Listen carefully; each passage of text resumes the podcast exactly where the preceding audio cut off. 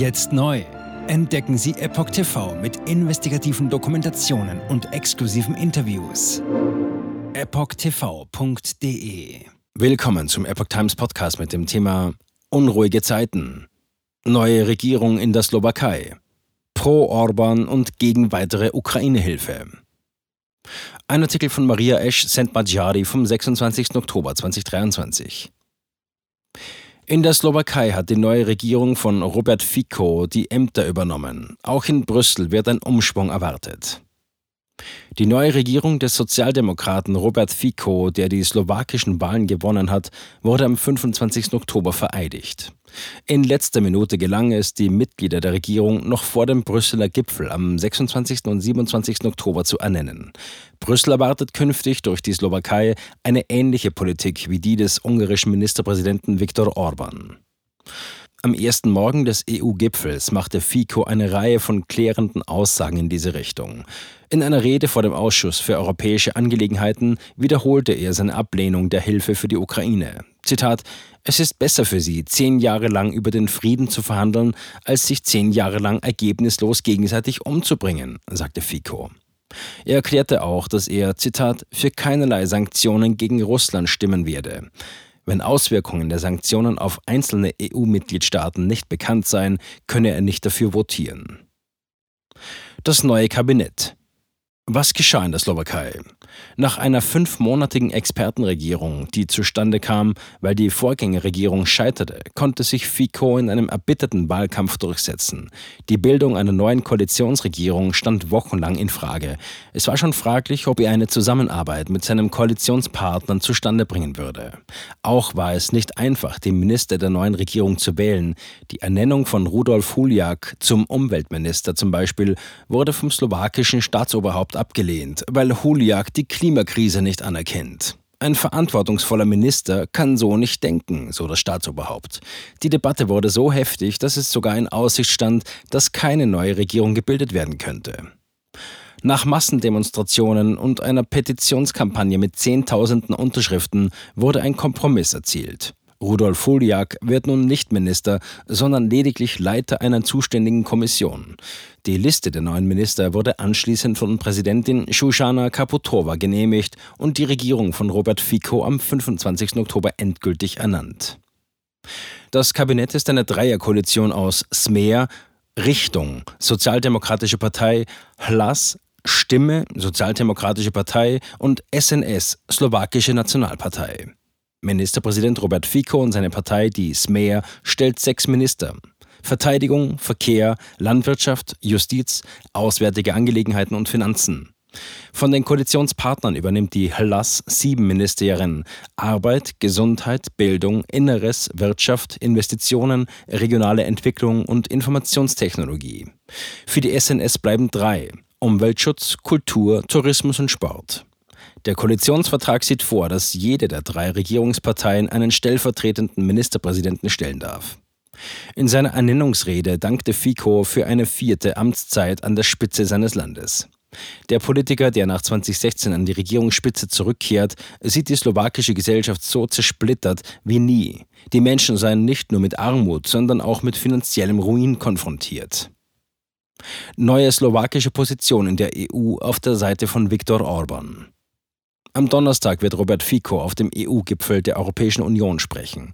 Schon vor seiner Wahl betonte der neue Regierungschef seine Absicht, dem Beispiel Orbans zu folgen. Er werde Orbans Weg bezüglich der Migration, der nationalen Souveränität und des Ukraine-Kriegs mitgehen. Fico betonte auch, dass das von Smer geführte Außenministerium nicht länger ein Sprachrohr für ausländische Interessen sein wird, sondern slowakische Ziele verfolgen werde. Am Vorabend des EU-Gipfels spekulierten schon mehrere liberale und linke Zeitungen darüber, was in Brüssel zu erwarten sei. Kritiker warnten, dass die Slowakei die Ukraine mit humanitärer Hilfe statt mit Waffen unterstützen würde und gleichzeitig die Wirksamkeit der Sanktionen gegen Russland sehr kritisch beobachten werde. Das schrieben unter anderem Bloomberg, Politico und Euraktiv. Die neue slowakische Regierung unterstütze nur den Wiederaufbau in der Ukraine, die Aufnahme von Friedensgesprächen und betone die Bedeutung eines Waffenstillstands, so der Tenor der Medien. Der Abschied der Expertenregierung. Das Land befindet sich in keiner einfachen Lage, so der vorherige Regierungschef. Zitat: Auch wenn wir enttäuscht oder frustriert sind, sollten wir uns nicht gegenseitig verletzen, betonte Lajos Ordor am 24. Oktober in seiner abschließenden Pressekonferenz. Ordor beendete seine Amtszeit mit einem Aufruf zu mehr Respekt im gesellschaftlichen und politischen Leben. Eine der größten Errungenschaften der letzten Monate war laut Odor die Arbeit mit den Mitgliedern seiner Regierung aus Experten, Zitat, um eine neue politische Kultur einzuführen.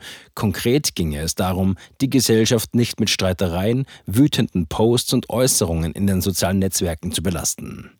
Zitat, wir wollten zeigen, dass es wirklich möglich ist, die Dinge anders zu machen. Ich denke, das ist uns gelungen und wir haben das Land ein kleines Stück vorangebracht, zitiert ihn das Portal felvidek.ma. Sein Aufruf hatte bisher keine durchschlagende Wirkung. Bereits während der konstituierenden Sitzung kam es im Parlament zu Beleidigungen. Wie die slowakische Parameter.sk berichtet, brach eine hitzige Debatte um die Wahl des neuen Parlamentspräsidenten aus. Igor Matovic, der Leiter der Bewegung Slovensko, erhob heftige Anschuldigungen. In seiner Rede bezeichnete er Peter Pellegrini, den Kandidaten für den Posten, als Betrüger, der seine Wähler verraten und diese in die Güllegrube geworfen hat. Peter Pellegrini wurde von anderen Abgeordneten in ähnlicher Weise benannt. Nach der Debatte wurde er jedoch zum Sprecher des Hauses gewählt. Jetzt neu auf Epoch TV. Impfgeschichten, die Ihnen nie erzählt wurden. Eine eindringliche und aufschlussreiche Dokumentation, deren Trailer YouTube nach drei Minuten entfernt hat. Schauen Sie für nur kurze Zeit die gesamte Doku kostenfrei. Jetzt auf epochtv.de. Ich war geimpft worden. Ich begann unkontrolliert zu zittern. Er verstarb 33 Tage später. Ich kann meinen Kopf nicht aufrecht halten. Dann brach ich zusammen, ganz plötzlich. Vom Start weg haben wir nicht die Bedingungen erreicht, die normalerweise erreicht werden müssen. Es handelt sich um eine Tragödie von beispiellosem Ausmaß. Aber die Bundesregierung und Behörden tun so, als sei alles in bester Ordnung. Wir suchten ein nahegelegenes Krankenhaus auf. Sie behandelten sie, als sei sie verrückt. Ich sehe das als einen ernsten Kampf, den Zusammenbruch der bürokratischen Strukturen zu korrigieren. Ich glaube, viele Menschen wissen auch gar nicht, dass sie einen Impfschaden haben. Umfassende Datensätze, die zeigen, dass wir einen Anstieg der Fehlgeburten um nahezu 300 Prozent ausgehend von ihren eigenen Daten hätte Pfizer 2021 vom Markt genommen werden müssen. 300 Prozent bei Krebserkrankungen. Acht Seiten lang Krankheiten, die direkt mit dem Impfstoff in Verbindung gebracht werden. Eine Reihe diverser unerklärte Symptome. Und sie nahmen um mehr als 1000 Prozent zu. Mehr als 1000. Der Arzt weiß nicht, um was es sich handelt und wie er es behandeln soll. Es ist der Hammer, was die für Psychospielchen mit einem spielen. Sie tut nur so, das sind Falschinformationen. Praktisch keine Hoffnung auf Gerechtigkeit. Erkennt man es nicht, sieht man nicht die Notwendigkeit. Insofern war es ziemlich offensichtlich und das Krankenhaus wusste, dass etwas im Gange war. The virus stops with every vaccinated person. In other words, you become a dead end to the virus. Vaccinated people do not carry the virus, don't get sick. Wie hätte ich ahnen sollen, dass es das letzte Gespräch mit meinem Sohn sein würde? Sie wissen bis ins kleinste Detail, was da vor sich geht. All das kennen sie. Und dennoch eilt niemand der Wahrheit zu Hilfe. Die verborgene Krise. Impfgeschichten, die Ihnen nie erzählt wurden. Eine Originaldokumentation von Epoch Times. Jetzt kostenfrei auf verborgenekrise.de ansehen. Aufgrund von Zensur ist diese bedeutende Dokumentation nicht über die sozialen Medien teilbar. Leiten Sie diesen Link an Freunde und Bekannte weiter und tragen Sie so die Botschaft dieser mutigen Menschen in die Welt.